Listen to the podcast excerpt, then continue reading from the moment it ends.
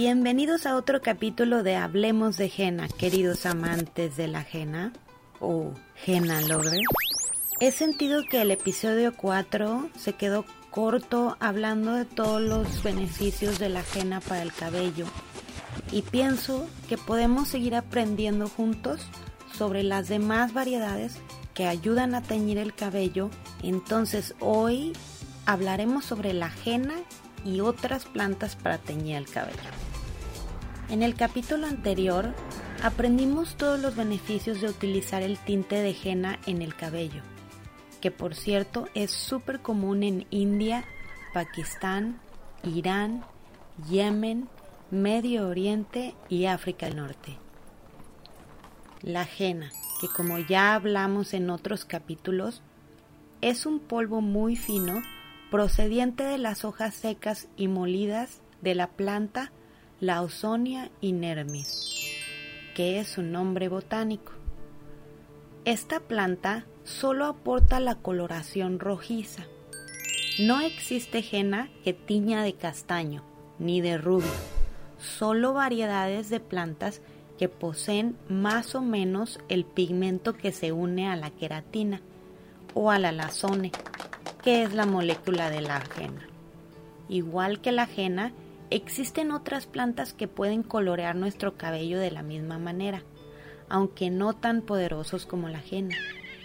Las que nos ayudan a lograr otras tonalidades son casia o bubata o jena neutra, indigófera tintoria o índigo, juglans regia o nogal, reum rabarbarum o ruibargo. Las siguientes plantas son capaces de matizar la coloración rojiza. Emblica officinalis o amla y Pocopa monieri o Bahamani.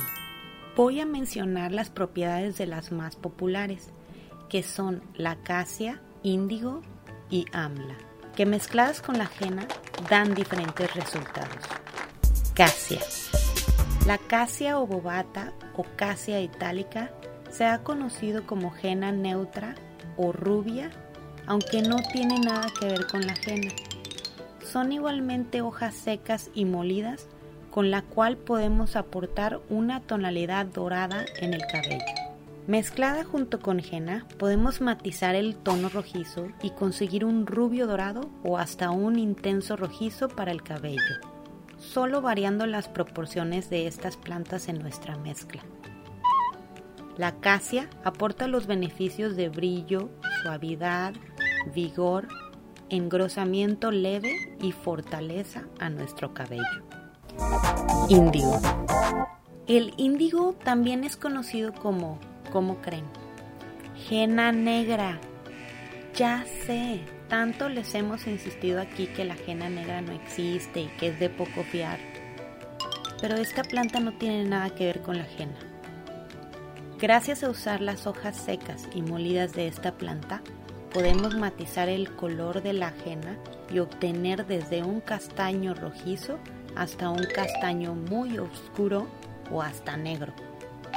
También depende de las proporciones que usemos en la mezcla o después de varias aplicaciones. El índigo por sí solo, sin la ajena, no tiene el mismo poder. Solo se aconseja usarlo en cabello negro natural, porque deja una tonalidad azulada y no dura. De hecho, es el ingrediente principal en el color de tus pantalones de mezclilla. Los beneficios de brillo y volumen son los que el índigo aporta a nuestro cabello. AMLA. El AMLA por sí sola no tiene ningún poder de coloración, pero junto con la jena vamos a lograr un tono cobrizo oscuro. El AMLA es un fruto seco y molido de la planta Phyllanthus emblica. Este fruto es rico en vitamina C y tiene propiedades antiinflamatorias y antioxidantes que ayudan a una cabellera sana. También es exfoliante y antibacterial. O sea que al mantener el cuero cabelludo sano, promueve el crecimiento del cabello. fortalece la raíz del cabello retrasando la aparición de canas. También provee de suavidad y brillo al pelo. Frena la caída y estimula el nacimiento de pelo nuevo. El AMLA es buenísimo para el cabello. Cuando hacemos nuestra mezcla de henna para el cabello, es diferente si solo mezclamos con agua que con un líquido ácido. Este líquido ácido puede ser jugo de limón, vinagre de manzana, etc. Y dura más si le agregamos el factor ácido que solo con agua, por ejemplo.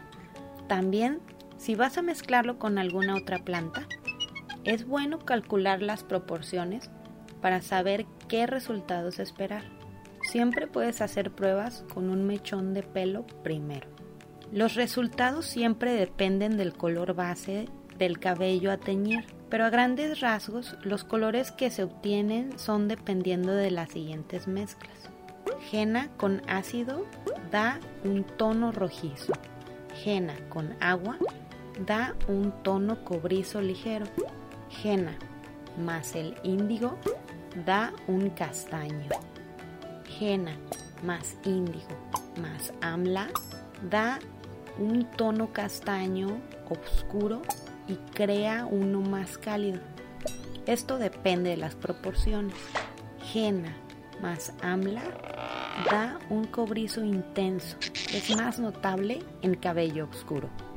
Jena más casia da un pelirrojo, naranja, cobrizo claro. Si le pones poca casia, intensifica el color de la jena. Solo índigo da un tono azulado sobre pelo virgen y negro sobre pelo con henna. Solo casia da reflejos dorados sobre el pelo virgen y tonos anaranjados sobre el pelo con henna. Solo amla da brillo, fuerza, suavidad, crecimiento en pelo virgen y elimina el color sobre el pelo con henna. Puedes aprender más sobre aplicación y mezcla de la henna en nuestro canal de YouTube. Y en cuanto la pandemia se acabe, tendremos todas estas plantas de venta en nuestra tienda en línea. Bueno, pues platicamos sobre las plantas más comunes a combinar con la henna para teñir nuestro cabello. Podemos seguir aprendiendo sobre las variedades y las mezclas, pero eso será en otro capítulo. Gracias una vez más por escucharme. Soy Margarita y estoy feliz de aprender junto con ustedes nuevos temas sobre la ajena, la jagua y todos los productos naturales. Manténganse fuertes en estos tiempos y desarrollen sus habilidades. Cualquier interés que tengas, ahora es el momento de aprender y cultivar nuestros conocimientos. En el próximo capítulo vamos a tener una invitada muy especial. Estén pendientes página web hablemosdejena.com. Instagram de Margarita, arroba Pure website pureorganicheena.com. Sponsored and produced by enjoythelifeblog.com.